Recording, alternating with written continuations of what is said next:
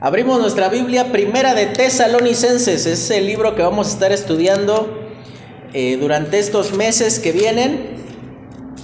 La semana pasada dimos nada más ahí una introducción y decíamos que la iglesia de Tesalónica tenía como precedente o como eh, antecedente en, en cuanto al lugar en sí mismo, decíamos que era un lugar lleno de idolatría, lleno de, eh, creencias diversas por la naturaleza misma de la sociedad. Era, eh, una ciudad de paso. Entonces podías encontrar eh, creencias de a muchos kilómetros de distancia, las ibas a encontrar allí. Y lo que ocurre en todos lados, pues como que se va haciendo una mezcla entre que le ponemos un poquito de este Dios y de este otro y le sumamos algo que en mis imaginaciones tuve y da como resultado tener allí una creencia que más que estar bien fundamentada, está bien enredada, ¿no? Y eso es justamente lo que la palabra de Dios va a presentar con respecto a la iglesia de los tesalonicenses. Usted puede ver eso en el libro de los Hechos nos cuenta cómo Pablo llega a la ciudad de Tesalónica eh, después de haber pasado por una serie de eh, dificultades allí en Filipos.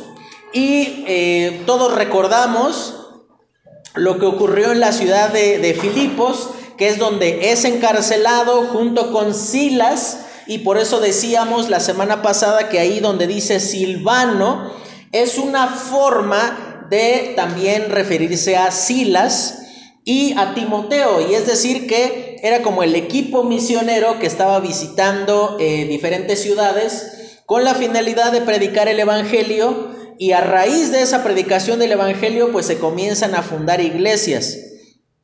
Decíamos también que en Tesalónica Pablo no estuvo mucho tiempo, estuvo si acaso un mes porque el mismo relato en el libro de los Hechos, usted lo puede ahí consultar del versículo 16, capítulo 16 en adelante, va a encontrar estas historias que yo le estoy así refiriendo muy, muy rápidamente.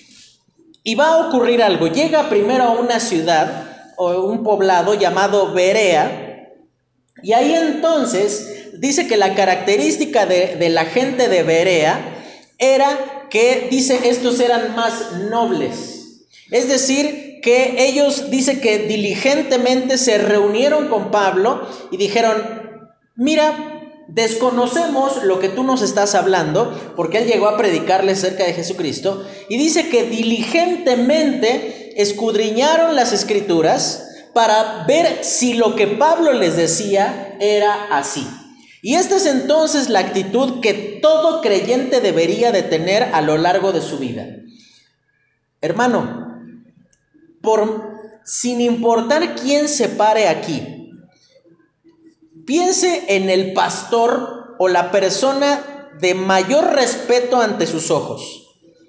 A lo mejor eh, es alguien que no está aquí en la iglesia. Este, vamos a poner el nombre de alguien, ¿no? Supongamos que estuviese predicando aquí eh, alguien conocido aquí en México. No, vamos a decir que John MacArthur eh, o este eh, Charles Riley, que, ahí hasta hicieron notas ahí para una Biblia de estudio, viniera a predicar aquí a la iglesia, sin importar quién predique, si dice algo que no está sustentado en la palabra de Dios, usted no tiene por qué atenderlo. Aquí no vamos a enseñar, hermano, nuestras imaginaciones, lo que a nosotros nos parece o como lo que nos suena que puede eh, eh, figurar. Y ese es el juicio de Dios que va a venir sobre los que nos paramos de este lado del púlpito.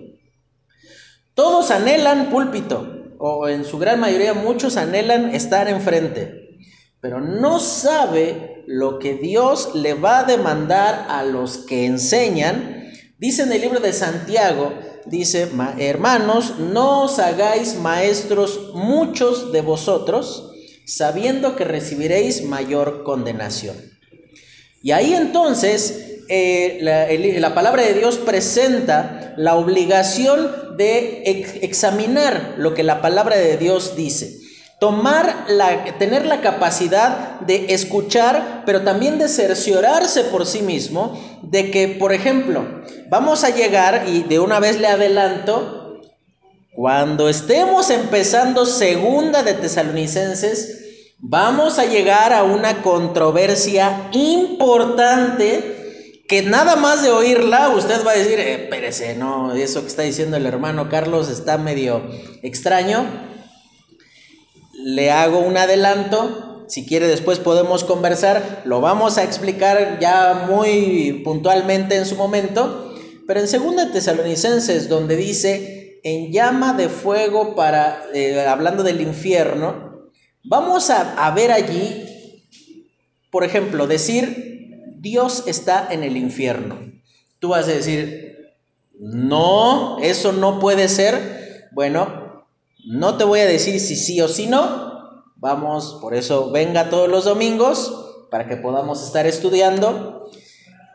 No vamos a estar eh, eh, dando, como le decía, nuestras imaginaciones o estar diciendo cosas que suenan muy sofisticadas pero que en realidad no tienen sustento. De hecho, la característica de las personas en el tiempo de Pablo eh, en cuanto a estar abiertas a cualquier cosa que pudiesen estar escuchando referido a cuestiones religiosas, usted la puede encontrar en el libro de Hechos, en el capítulo 17, donde dice que Pablo llega a Atenas, que era la capital de, de Grecia en ese momento, y dice que allí la característica de los atenienses era la siguiente.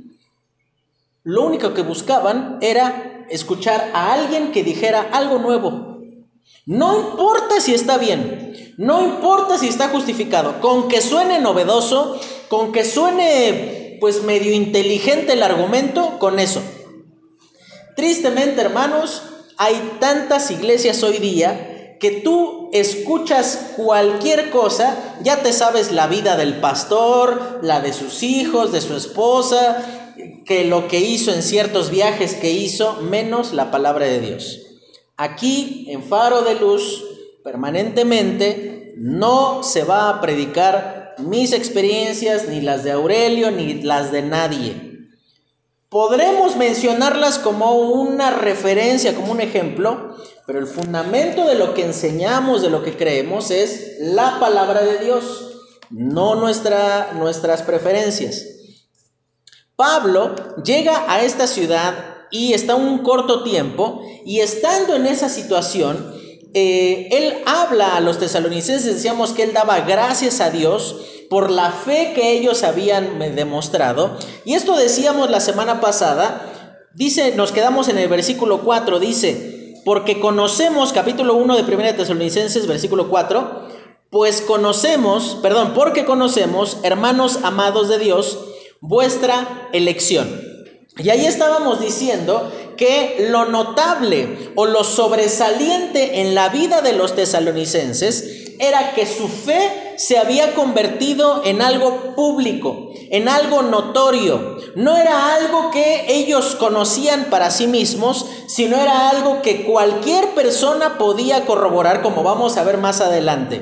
Que había sido tal su idolatría que su conversión también había sido tan evidente que era algo innegable para, para la gente de la ciudad. Cuando dice conocemos vuestra elección, significa que Pablo, esa palabra conocer, literalmente significa corroborar o dar por hecho, o, no dar por hecho en el sentido de suposiciones, sino que se hace la comprobación de vida y entonces es algo conocido. Es algo que podemos entender que es de esta manera. Eh, aproximadamente en los años, y yo creo que la hermana Milka va a estar más letrada en esto que yo, por ahí del año 1700 se creía que las cosas se descomponían mágicamente. O sea, de un momento al otro, ¡ah! ya no sirve. Hasta que llegó una persona que él hizo una afirmación. Hay unos pequeños organismos que descomponen la carne y él hizo un experimento. puso dos pedazos de carne al sol.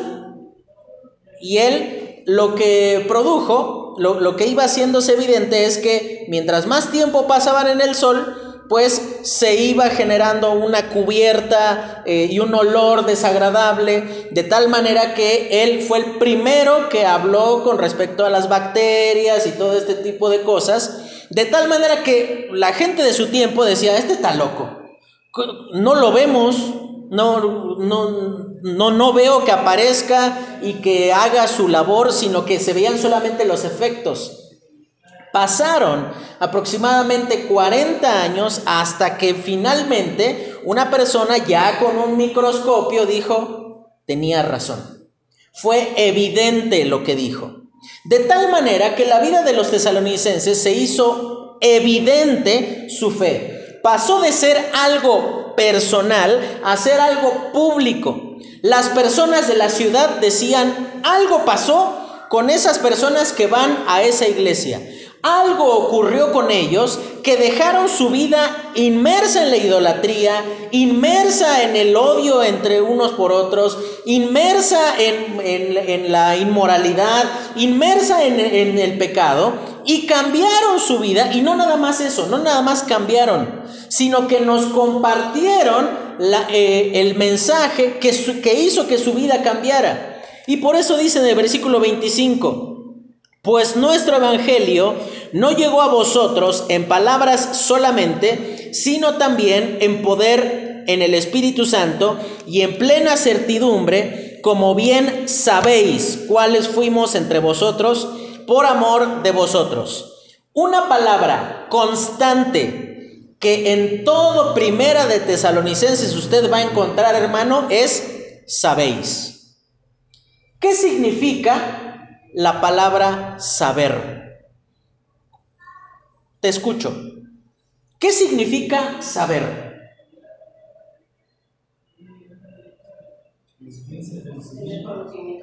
Ah, el conocimiento de algo. Pero ese conocimiento tiene una característica. No, eh, no es algo que recibes una información y ahí la tienes retenida. Porque, por ejemplo, cuando tú estabas aprendiendo a sumar, a ti te dijeron que 2 más 2 era 4. Pero ¿cómo llegaste, pasaste de tener esa información de saber cuánto valía un 2 por aquí y otro 2 por acá, a saber que si los juntabas ibas a generar un 4? Porque lo comprobaste. Porque dijiste, ah, sí, 1, 2, 3, 4. Un 2, otro 2. Y entonces eso me genera un 4. esa palabra saber implica que hay una información que yo recibo, pero esa información está comprobada. Es algo que no se puede negar. Es algo palpable, algo real. Y cuando Pablo dice, nuestro evangelio no llegó a vosotros, y fíjese la particularidad del evangelio. Primera de, de Tesalonicenses va a tener la particularidad de que va a ser algo práctico. Ah, va a ser fe en acción, en movimiento. No es acá una historia que se queda por ahí arriba que suena muy bonito pero no me sirve para nada, sino que dice, nuestro evangelio no llegó en palabras solamente. Y es que hermano, cualquiera puede hablar muy bonito pero vivir muy mal. Cualquiera puede saber las palabras correctas y esta es la desgracia de muchas personas que han crecido en la iglesia. ¿Sabes las respuestas correctas? ¿Sabes más? ¿Sabes hasta qué cara poner cuando eres cuestionado sobre alguna cosa? Por ejemplo, yo te cuento qué fue lo que ocurrió conmigo. Si bien yo crecí en una iglesia, el mensaje del Evangelio no se volvió algo personal para mí hasta que yo tuve 18 años. Tú me tomabas a la edad, por ejemplo, de Samir y me preguntabas, oye, ¿qué, vas a, ¿qué va a pasar el día que tú te mueras? Ah, voy a ir al cielo. ¿Y por qué? Porque Cristo me perdonó. ¿Y qué hizo Cristo? Ah, murió por mis pecados. Y me ibas a seguir preguntando y tú vas a decir, no, este chamaco va al cielo, pero segurito. Y sabes, eran respuestas aprendidas. Por la familiaridad, por, lo, por la cercanía, el contacto que yo tenía con la escuela dominical, porque lo escuchaba en la iglesia, porque mi papá, mi mamá eh, escuchaba que lo decían, de tal manera que yo sabía la respuesta correcta, pero ese saber no era el saber que menciona aquí, sino era una información nada más. Era algo que yo no había comprobado, porque desde los nueve años que yo iba en tercero de primaria, sí, tú me veías cante y cante el domingo en la iglesia, pero me escuchabas hablar en la escuela y de a tiro, o sea, parecía cargador de la Merced, un vulgar de aquellos. Y pasaron los años y yo tenía 14 años y en la noche me salía de mi casa para irme a tomar y pasaron los años, imagínate, tenía 17 años y estaba a nada prácticamente ya de ser un alcohólico. Y tú decías, oye, pero ¿y el Evangelio? Y me preguntabas a los 17 años, oye, ¿a dónde vas? Al cielo. Oye, pero no se ve que vas al cielo. Y es que mira, aquí lo que Pablo hizo, él vivió el Evangelio. No nada más les predicó el Evangelio. Y esto es la, la forma más poderosa que una iglesia puede tener para atraer a las personas hacia Cristo. Esto no es nada más cuestión, no estoy diciendo que es poca cosa, de ninguna manera. Esto no nada más es cuestión de salir y visitar y predicar, sino es cuestión de sostenerlo día tras día, diariamente, con el testimonio personal. A mí me pueden ver visitando aquí a las personas, diciéndoles que Dios los ama, pero después pitándoles y ahí diciéndole un montón de groserías en el semáforo del Town Center porque no se apuran para avanzar. ¿A quién le van a creer más? ¿Al que le hace el recordatorio de todas las fechas familiares con el claxon o al que le fue a tocar la puerta diciéndole Dios te ama? ¿Te das cuenta, hermano? El Evangelio se convierte en algo poco creíble por la falta de buen testimonio de los creyentes. Ellos están diciendo, no, mira, si yo, si yo me voy a hacer alguien como tú, este, mejor déjame así. Un hombre muy eh, famoso llamado Mahatma Gandhi eh, fue alguien que promovió mucho la paz en la India en tiempos de de grandes complicaciones sociales que tenía aquel país, que evidentemente lo que te voy a decir era una excusa. Pero sabes, él decía, el cristianismo es excelente. Yo sería cristiano, fíjese lo que dice, si no fuera por los cristianos. Tú vas a decir, ¿eh? Yo sería cristiano si no fuera por los cristianos. Es decir, él está diciendo, el mensaje es perfecto, la, eh, propuesta de vida es, es, es genial, los principios que lo rigen son excelentes, pero la práctica de muchos de ellos no lo es. Hermano, por esa razón, si bien Pablo le está hablando a los judíos, en el libro de Romanos capítulo 2 dice, el nombre de Dios es blasfemado entre los gentiles por causa de vosotros. Él les está diciendo, de nada les sirve a ustedes ser el pueblo de Dios y, estar circuncidados y guardar la ley si en su comportamiento diario cotidiano ustedes generan una, una repulsión hacia la fe que ustedes dicen tener. Dice, nuestro evangelio no llegó solamente en palabras y es que te puedes desgastar ahí diciendo que eres creyente, que vas a la iglesia, puedes tener una Biblia súper grande, pero si eso no viene sustentado o no viene comprobado para que los otros sepan, para que esa información pase a ser corroborada, entonces de nada sirve. El otro día eh, veía en internet una historia de un policía en Estados Unidos, dice que iba este, pues transitando por una autopista y en eso dice que eh, para los que sabemos manejar, sabemos que no se rebasa por la derecha. Nunca. Ni siquiera porque el otro venga muy lento. Nunca tienes que rebasar por la derecha. Y entonces pasa un carro así súper rápido, pero alcanza a ver que en la parte de atrás trae pegado un pescadito. De esos que dicen este Ixoye. O que dicen algo de Dios te ama. Un pescadito. Que es lo que nos identifica como creyentes en muchos, muchas culturas, ¿no? Y entonces él comenzó a seguirlo, no por el exceso de velocidad, sino que, o sea, se le hizo muy raro que alguien con un pescadito en su carro anduviera así y, la siguió por unos dos, tres minutos y, iba manejando una señora y, iba insultando a los otros porque no se, no se movían, porque no se apuraban. Total, la detiene, le indica que se detenga, se detiene la señora y en ese momento, antes de que le diga permítame sus documentos, la baja del carro, la esposa la lleva arrestada y está diciendo, oye, pero ¿qué te pasa? Ya estando ahí en la comisaría, le dicen, oye, pero ella es la dueña del carro. Y es que, y, él, fíjese lo que el policía dijo. Yo he entendido que un cristiano no se comporta así. De tal manera que cuando yo vi que ella hacía estas cosas, yo pensé que el carro era robado.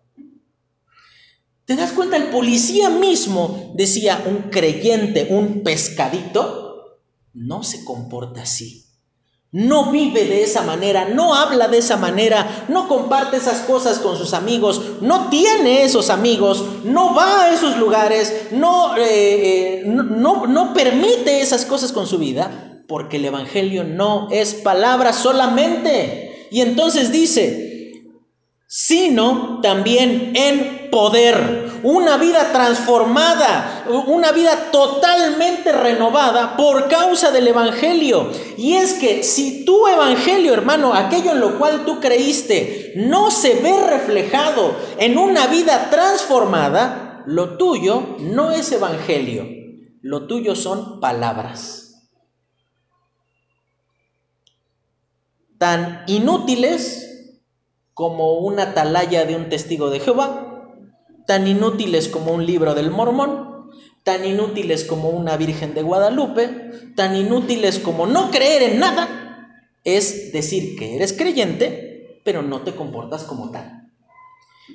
Dice, nuestro evangelio llegó a ustedes con poder. Y no estamos diciendo que Pablo hizo tiradera de gente ahí en la iglesia y los veías ahí revolcándose, echando espuma por la boca, viviendo de una manera descontrolada. Eh, no, sino habla de que su vida era poderosa en el testimonio que daban. Era imposible resistir la idea de que Cristo no les podía salvar. De hecho, cuando comienzan eh, los primeros eh, capítulos en el libro de Hechos, menciona que los, las personas que estaban comenzando la predicación, dice, y conocían que habían estado con Jesús.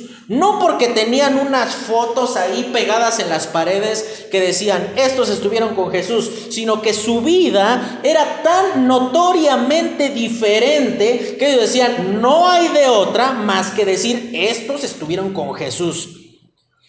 No con uno de los grandes maestros de la ley, no, no con uno de los grandes filósofos del momento, sino con Jesús. Su vida era tan notoriamente diferente que la única forma de explicarlo era decir, Jesús está aquí.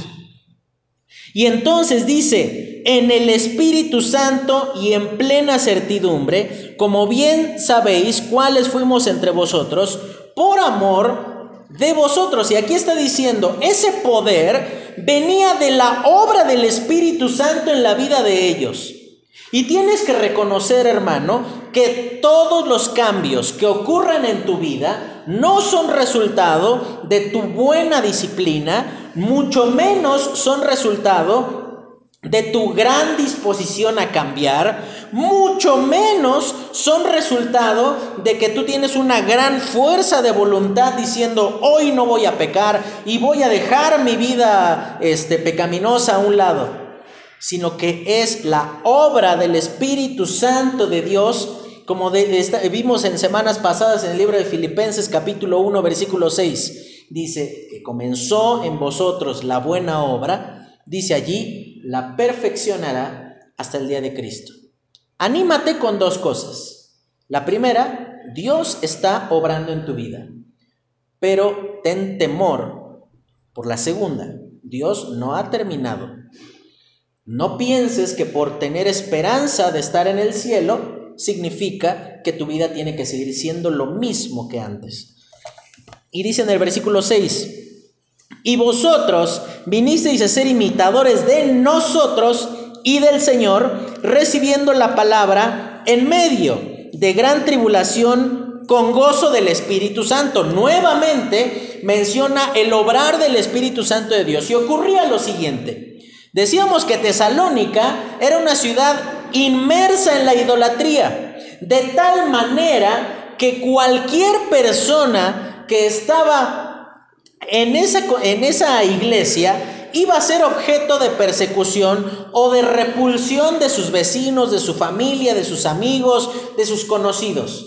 Y entonces lo que los inconversos comenzaron a realizar, y esta es la constante que vas a ver en todo el libro, la oposición de los inconversos hacia el Evangelio. Esto nos muestra dos cosas. Los inconversos siempre, siempre se habrán de oponer al Evangelio. No hay una sola iglesia del Nuevo Testamento que tú ves en la escritura, ni, ni en la práctica. No hay un solo lugar donde Cristo sea predicado que no haya oposición. No lo hay. Pero la segunda cosa que debería de llamar tu atención es que si tú no estás teniendo algún tipo de oposición, probablemente no te estás comportando como creyente. Tu vida es tan intrascendentemente en lo espiritual, tu, tu, vida es tan insípida en que no causa ninguna diferencia, que da lo mismo, que la gente de, tu trabajo a lo mejor dice, ah, sí, sí, ándale, otro, otro cristianito que dice que es cristiano, pero es más tranza que nosotros, es más mentiroso que nosotros, es eh, eh, más deshonesto que nosotros. Entonces, sí, ándale, eres el pastor de la iglesia si quieres, pero, o sea, no, no, sirve de nada todo tu, este, tu discurso de que yo soy cristiano y por eso no hago tales cosas. Sino que aquí dice en el versículo 6, los tesalonicenses dice que se convirtieron en imitadores de ellos. ¿De quién? De Pablo, de Silas y de Timoteo. Y entonces, pero también dice de alguien más, del Señor.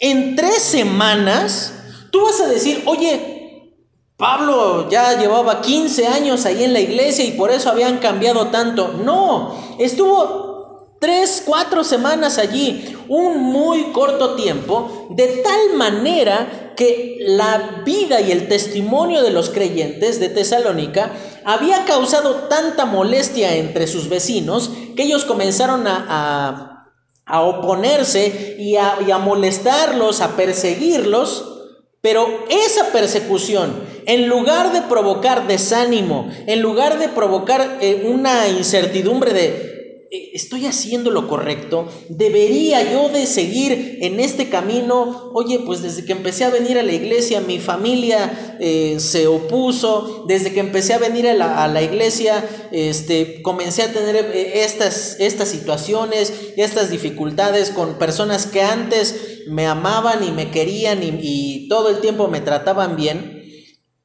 Hermano, tiene usted que considerar que el Evangelio naturalmente en su vida tiene, no puede, tiene que producir este efecto para con las personas que no conocen de Cristo. No estoy diciendo que usted los hostigue de tal manera que le odien por causa del Evangelio. Pero naturalmente el Evangelio produce una repulsión por aquellos que no están en la verdad, que no conocen del Señor. Pero fíjate, en lugar de, desanimarse, en lugar de comenzar a quejarse, a, pensar que ellos eran víctimas, dice que por la obra del Espíritu Santo en ellos, al final del versículo 6 dice, recibiendo la palabra en medio de gran tribulación, con gozo del Espíritu Santo. Dice en el libro de Gálatas que el fruto del Espíritu Santo, ¿cuál es? Amor. Y en segundo lugar, ¿cuál es?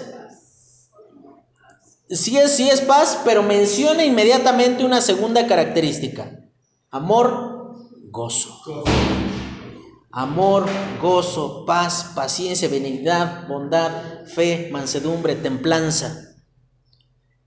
No es que es un fruto del Espíritu Santo, no es el fruto del Espíritu Santo. Mira, esto es así como una mandarina. Sí viene dividida en gajitos, pero el gajito sigue siendo mandarina. No es un fruto por sí mismo al estar separado.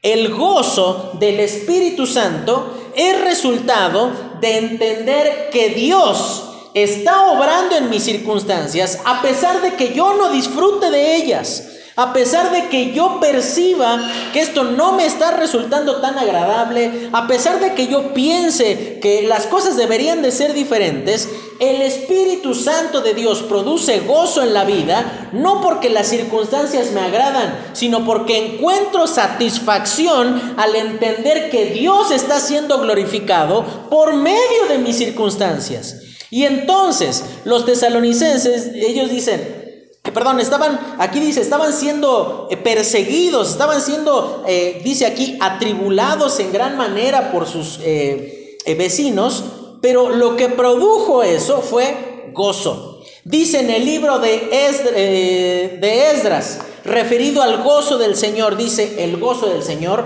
es vuestra fuerza. Y mira hermano, si tú piensas que vas a ser fuerte espiritualmente el día en el cual las circunstancias cambien y que sea todo paz y felicidad alrededor de ti, estás equivocado. Vas a ser fuerte el día en el cual tú te goces en el Señor a pesar de tus circunstancias. Porque Esdras está escribiendo eso en el momento en el cual un ejército enemigo fue mandado allí a estar a, las afueras de la ciudad para que no continúen con la construcción. Y ahí en, del templo. Y en lugar de, de, que ellos comiencen a decir, Señor, ¿por qué nos has dejado? Nos abandonaste y, y clamamos, Señor, llévatelos de aquí. No, en lugar de eso, Esdras les dice, el gozo del Señor es vuestra fuerza. Esto es lo que te mantiene en pie. El hecho de saber que Dios está siendo glorificado en medio de tus circunstancias dolorosas, difíciles, en muchos casos insoportables. Dios está siendo glorificado por causa de las circunstancias en las que Él te colocó. Y eso produce gozo. El hecho de saber, yo no soy el importante. Esto no se trata de mí. No se trata de cuánto sufro o de, o de cuán feliz estoy. Se trata de que Dios está siendo glorificado de mayor manera a pesar de mis circunstancias. En medio, no solamente glorificado por los eh, creyentes, sino también por los inconversos. Fíjase lo que dice en el versículo 7, de tal manera que habéis sido ejemplo a todos los de Macedonia y Acaya que han creído, porque partiendo de vosotros ha sido divulgada la palabra del Señor, no solo en Macedonia y Acaya, sino que también en todo lugar vuestra fe en Dios se ha extendido, de modo que nosotros no tenemos necesidad de hablar nada. No pierda de vista quién está escribiendo. Es Pablo. ¿Te imaginas a Pablo diciendo, ya no tenemos a quién predicarle? O sea, no, no, no. Y no es que Tesalónica era un pueblo de tres casas. No, sino que era una ciudad grande. Pero no nada más dice que en Tesalónica, dice que en toda la región. Es como si nosotros, imagínense que aquí estuviésemos en Tesalónica, ¿no? Esa fuera la iglesia de los tesalonicenses. Significaría que nuestro testimonio ha sido conocido no nada más en eh, Cumbres del Sol, también ha sido conocido en Haber, ha sido conocido en Cántaros, ha sido conocido en Santanita de la Bolsa, lo conocen en San Pedro, lo conocen hasta Villa del Carbón, lo conocen en Atizapán, lo conocen en Tlanepantla, lo conocen en todo el estado de México, de tal manera que la, una iglesia que cuántos metros serán estos, 100 metros cuadrados, tú por mucho, 100 metros cuadrados son conocidos en toda una región. Y esto no es para gloria de los tesalonicenses, sino es para la gloria de Dios. Y aquí entonces está diciendo, ustedes han sido ejemplo, no nada más para los de Acaya, los que están aquí cerquita, sino para los de toda la región. Y este debería de ser el ideal alcanzar de cada una de las iglesias del Señor. Que ellos digan, por medio de estar en acción, por medio de nuestro testimonio, que nosotros podamos ser de bendición a las otras iglesias que estén alrededor. Pero en nuestros días no es así. ¿Por qué son famosas las iglesias hoy día? Por todas las veces que se han dividido, por que cacharon al pastor eh, cometiendo adulterio ya la cuarta vez, porque eh, hubo, porque los, los creyentes son, eh, son como una plaga en su colonia y hay, lugares, por ejemplo, yo no le voy a mencionar la iglesia, pero hay una iglesia muy grande en Santa Mónica, donde todos los vecinos, ¿sabes cuál es la impresión que tienen de la iglesia? Ellos odian los domingos. ¿Sabes por qué? Porque llega toda la gente de la iglesia y es, son irrespetuosos de los lugares de estacionamiento, dejan su carro en tu, en tu, lugar de salida y ahora para saber de quién es el carro y, cuando vas y pides que por favor lo muevan se ponen groseros. Por eso quieren ser conocidos, por ser groseros, por ser eh, este, malas personas que, que, no, que piensan que ellos son dueños de las cosas. Y aquí dice, ustedes han sido ejemplo, han sido el ideal alcanzar.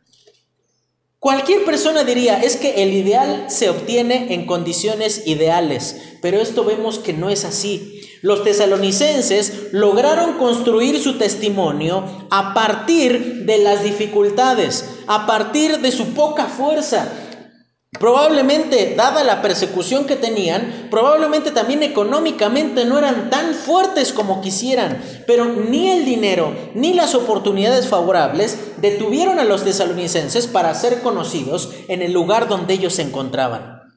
Y este entonces, hermano, tendría que ser el ideal en conjunto. Este no es el ideal de Aurelio, del pastor, de Pedro o mío nada más, sino es el ideal que debería de estar impregnado en cada uno de ustedes, que diga, vamos a dar un testimonio de Cristo de tal manera que las personas, yo me imagino, muchas personas llegaban a la iglesia de Tesalónica para ver si era cierto lo que decían de ellos. ¿En serio? ¿Son tan amorosos allí? ¿En serio se aman tanto entre ellos? ¿En serio son tan buenas personas por causa de Cristo? Y eso es lo que produce el Evangelio. Produce sed, produce deseos de ver la luz en la vida de las otras personas. Pero fíjate, no nada más era notorio por el testimonio que ellos daban en ese momento, sino que ellos tenían en claro de dónde Dios los había sacado. Dice en el versículo 9, porque ellos mismos, ¿quiénes son ellos? ¿A qué ellos se refiere? ¿A creyentes o a inconversos? Fíjate lo que dice. Inconversos. Versículo 9, porque ellos, personas que no conocen de Cristo, ellos mismos cuentan de nosotros la manera en que nos recibisteis y cómo os convertisteis de los ídolos para servir al Dios vivo y verdadero. Y este versículo, hermano, tendría que hacer estallar tu mente por lo siguiente. En primer lugar, dice, gente, piensa en esto, gente inconversa dando testimonio de Cristo. O sea, imagínate cuán notable, cuán sobresaliente había sido el testimonio de los de Tesalónica, que ellos decían, no interesa que pocas personas hayan, eh, eh, sean las personas que asisten a la iglesia. No, no interesa su poca fuerza. ¿Sabes qué es lo que sí interesa? Que ellos han cambiado totalmente. Decíamos que, la, que ellos no nada más los recibieron. Y esa palabra recibisteis guárdela porque en el capítulo 2 vamos a detenernos mucho tiempo allí en el versículo 13 de 1 Tesalonicenses 2:13, porque dice que ellos no nada más los recibieron a ellos. Fíjese lo que recibieron, versículo 13 del capítulo 2. Por lo cual también nosotros sin cesar damos gracias a Dios de que cuando recibisteis, pero ¿qué dice ahí? La palabra de Dios que oísteis de nosotros, la recibisteis no como palabra de hombres, sino según es en verdad, la palabra de Dios, la cual actúa en vosotros los creyentes. Los tesalonicenses no recibieron a Pablo, a Silas y a Timoteo porque eran mejores personas que los otros sino que ellos los recibieron porque se convirtieron de manera bíblica. No vamos a decir sobrenatural, de manera bíblica. Porque fíjese cómo dice ahí, y cómo os convertisteis de los ídolos a Dios. Esa palabra conversión es impresionante porque es, es un, eh, un principio doctrinal que la salvación lo que produce es inmediatamente es un cambio. La palabra que ocupa aquí Pablo en, para referirse a convertirse es la palabra que a lo mejor suena familiar para nosotros, que es metamorfosis. Es un cambio. Algo que en un momento estaba de una forma es cambiado, siendo la misma cosa, pasa a ser algo totalmente diferente. Lo que ocurre con las mariposas. Es un gusano feo, antes de que haga allí su capullito. Y dentro suyo, cuando tú la ves muy bonita volando y tú dices, ay, qué padre, ¿sabes una cosa? Es un gusano que vuela. Porque no murió y resucitó siendo mariposa, sino que es lo mismo. Aquí lo que Pablo le está diciendo, ustedes siendo las mismas personas, no volvieron a nacer físicamente, sino que volvieron a nacer espiritualmente. Su vida cambió totalmente diferente. Su vida abandonó su estilo de vida, eh, su, perdón, ustedes abandonaron su estilo de vida pecaminoso de tal manera que esto ha sido tan evidente para todos los que están alrededor, aún para los inconversos. De tal manera que ellos dan testimonio de cómo ustedes cambiaron en su totalidad. Ellos mismos dicen, ustedes cambiaron, pero fíjese de qué. ¿Tú crees que su único pecado era la idolatría? Eso significa que los creyentes eran ya muy devotos a Dios, pero seguían siendo inmorales, seguían siendo mentirosos, seguían siendo ladrones. No, todo lo contrario. El concepto que la palabra de Dios usa para referirse a la idolatría no es meramente ir y arrodillarse delante de un pedazo de yeso, de madera o de metal, sino el concepto de poner otra cosa en el lugar de Dios. Por digno, por honorable que esto sea. Sabes que tristemente, y aún dentro de los creyentes, hay muchos padres que colocan a sus hijos en el lugar de Dios y honran primero a sus hijos en lugar de Dios. ¿Y sabes qué, cuál es eh, la definición que Dios da con respecto a personas que hacen eso? En primera de Samuel, en el capítulo 3, tú encuentras un hombre que honró más a sus hijos que a Dios. Y Dios lo disciplinó, que ese hombre era Elí. Y él dice ahí, dice ahí que eh, Dios le, le dice por medio de Samuel, por cuanto no estorbaste a tus hijos. Y esa palabra literalmente significa poner mala cara. A lo mejor tú, tú decías, ay, es que mis hijos están yendo por mal camino, ay, pero es que yo los tengo que apoyar. No hay nada más satánico, hermano, referido a la crianza de los hijos que apoyar su pecaminosidad con tal de que él se sienta acompañado. Usted lo ve algo tan común hoy en nuestros días y, no pretendo, eh, desconozco muchas circunstancias. Si hago referencia a algo que a lo mejor es cercano a usted, sepa usted disculparme, no me estoy refiriendo a nadie en particular de, de los que están aquí presentes, ni de personas que están en la iglesia, que forman parte de la iglesia. Pero usted ve hoy día padres orgullosos, por ejemplo, porque tienen una hija lesbiana, porque tienen un hijo homosexual, porque su hija ya abortó cuatro veces, por... Entonces, es motivo de orgullo. Es que yo lo, yo lo apoyé. Sí, manito, pero lo apoyaste en lo que no lo tenías que apoyar. Lo acompañaste en lo que no lo tenías que acompañar. Y, y, tristemente valoramos más la familia que la gloria de Dios. Valoramos más la, eh, eh, estar en paz y sacrificamos por la paz, sacrificamos la verdad. Y en lugar de decir, eso no está bien y no lo voy a tolerar, y decimos, es que, pues es que los padres, por ejemplo, es que ya soy grande y qué voy a hacer si mi hijo se molesta y ya no quiere saber nada de mí. Hermano, si eso pasa, que pase porque usted está defendiendo la gloria de Dios. No porque usted está tratando de apapachar su pecado, porque todo va a pasar. Van a deshonrar a Dios, por consiguiente, le van a deshonrar a usted, porque usted no les enseñó a vivir de esa manera, supongo. Y usted, a pesar de que los va a apapachar, ¿sabe quién va a terminar siendo el culpable de todo eso? Usted. Con el paso del tiempo. Ellos van a buscar a quién culpar, diciendo, es que tú. ¿Y saben dónde quedó todo ese apoyo? En el olvido. Hermano, ellos se convirtieron de los ídolos, pusieron a Dios en el lugar que le correspondía.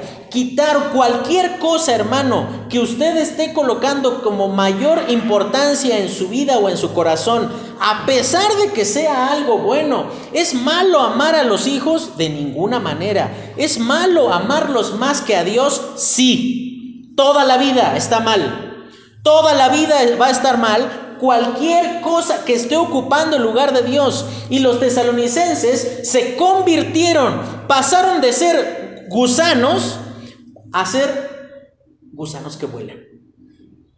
Y tú vas a decir, bueno, pero al final gusano, sí. Pero ¿cuál es el concepto que usted tiene de una oruga? Da asco.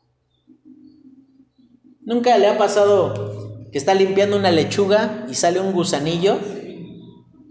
¿A poco cuando le queda aquí en la mano, usted dice, ay, mira qué bonito? No, usted dice, luego, luego sacude la mano y lo de, hasta sentir como eh, así feo. Pues, ajá. Pero de esas veces que se te para una mariposa así en el brazo, te dices, ay. O sea, es como que a lo mejor no es la cosa más fantástica de la vida, pero no produce desagrado.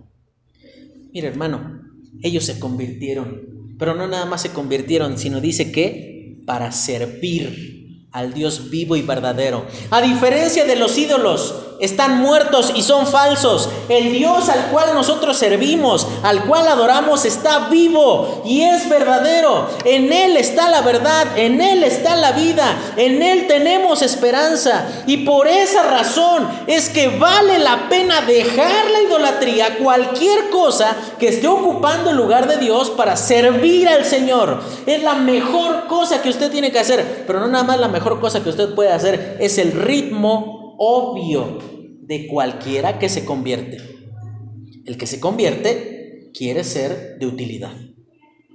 Si usted está valorando su comodidad por encima del servicio al Señor, usted todavía tiene un ídolo.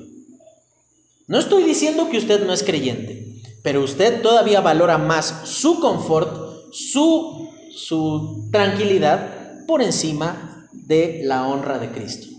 Y dice en el versículo 10, y esperar de los cielos a su Hijo, el cual resucitó de los muertos, a Jesús, quien nos libra de la ira venidera. Aquí tú te das cuenta que la fe, el Evangelio, no nada más produce un efecto para el futuro, diciendo, ah, no, sí, un día iremos al cielo, sino es una expectativa práctica. ¿A quién de ustedes, hermano, les gusta esperar? No, hay algo que yo odio con todo mi ser. Un lugar de este mundo que yo odio con todo mi ser. El semáforo que está yendo para eh, enfrente de la mega de acá de hogares, es la cosa más horrible de este mundo. Cuando tú vas a cruzar de lo más lindas, ya para, bueno, de hogares, para dar vuelta a la izquierda, pues yo tengo, todas las veces que vengo para acá, tengo que pasar por ahí. ¿Sabes cuánto dura en la tarde ese semáforo? Como tres segundos y tarda como cinco minutos otra vez en cambiar. Y tú, o sea, esperar no es agradable, porque uno piensa que está perdiendo el tiempo. ¿Sabes cuál es la diferencia con la espera que menciona aquí? Que es una expectativa de decir, el Señor ya viene, el Señor está pronto a volver por nosotros. Es, eh, ya, ya está pronto a, a, llegar. Ya todo nuestro dolor, todo nuestro sufrimiento se habrá de terminar, dice, y esperar de los cielos a su Hijo. Y esto no significa que los tesalonicenses andaban toda la vida viendo para arriba a ver si ya Jesús venía, sino era una expectativa, una espera práctica, diciendo, mientras viene el Señor, seguimos alcanzando personas con el Evangelio. Mientras viene el Señor, me guardo de la idolatría, de colocar cualquier cosa en el lugar de Dios. Mientras viene el Señor, me gozo en las tribulaciones porque Cristo está glorificado por medio de ellas. Mientras viene el Señor, hacemos todas esas cosas. ¿Y sabes por qué lo hacemos? Porque Él ya hizo algo que nosotros nunca podríamos haber hecho.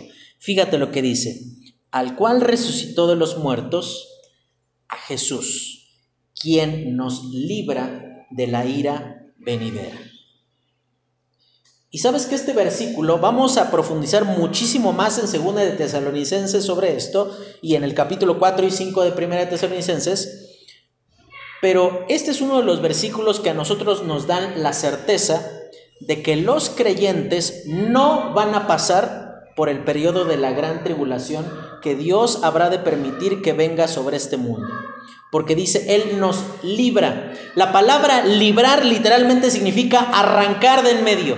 Nos va a quitar para que venga ahí entonces toda su ira derramada sobre este mundo y entonces es una forma de decir, Señor, yo estoy esperando, pero no estoy esperando rascándome el ombligo en mi casa, sino estoy esperando con la certeza de que tú vuelves pronto y por eso me santifico y por eso te sirvo y por eso abundo en este gozo a pesar de las tribulaciones porque tú nos has librado, nos has arrancado de en medio de esa condenación que con perdón, que con toda justicia nosotros merecíamos y por eso es que nosotros en una espera gozosa estamos deseando que tú vuelvas pronto. Termina el libro de Apocalipsis y ¿sabes qué es la cosa que dice la iglesia? Ven Señor Jesús. Ven Señor Jesús por nosotros. Y esa debería de ser algo que produce, que llena de emoción tu corazón, de espero ver al Señor, de que, lo que será estar en esa presencia, de estar en un lugar donde no hay más dolor, no hay llanto, donde abunda la paz y donde reina aquel que venció la muerte. Porque Él resucitó. No, no es, no es un estado de sencillamente ausencia de dolor, sino lo atractivo verdaderamente de estar en el cielo. No son las calles de oro, no es el mar de cristal, no es la ausencia de sufrimiento. ¿Sabes qué es? Que Dios está allí. Y eso es lo que nos llena de gozo y de paz en medio del sufrimiento y en medio de las tribulaciones. Vamos a orar y terminamos. Señor, te agradecemos por tu palabra, por la manera en la cual tú nos das esperanza. Y Señor, permítenos imitar el ejemplo de los tesalonicenses. Permítenos, Señor, que el Evangelio predicado por nosotros no sean solo palabras. Ayúdanos, Señor, a identificarnos contigo de tal manera que el Evangelio sea algo innegable en nuestra vida y que nuestra fe sea conocida en todo nuestro entorno, no para gloria nuestra, sino para tu gloria, porque eres tú quien nos ha librado de la ira venidera, Señor. Estamos permanentemente agradecidos por tu misericordia y por tu gracia. Permítenos, Señor, ser testigos fieles en servirte y en vivir de una manera que te honra a ti. Te lo pedimos, Señor, en el nombre de Cristo Jesús. Amén.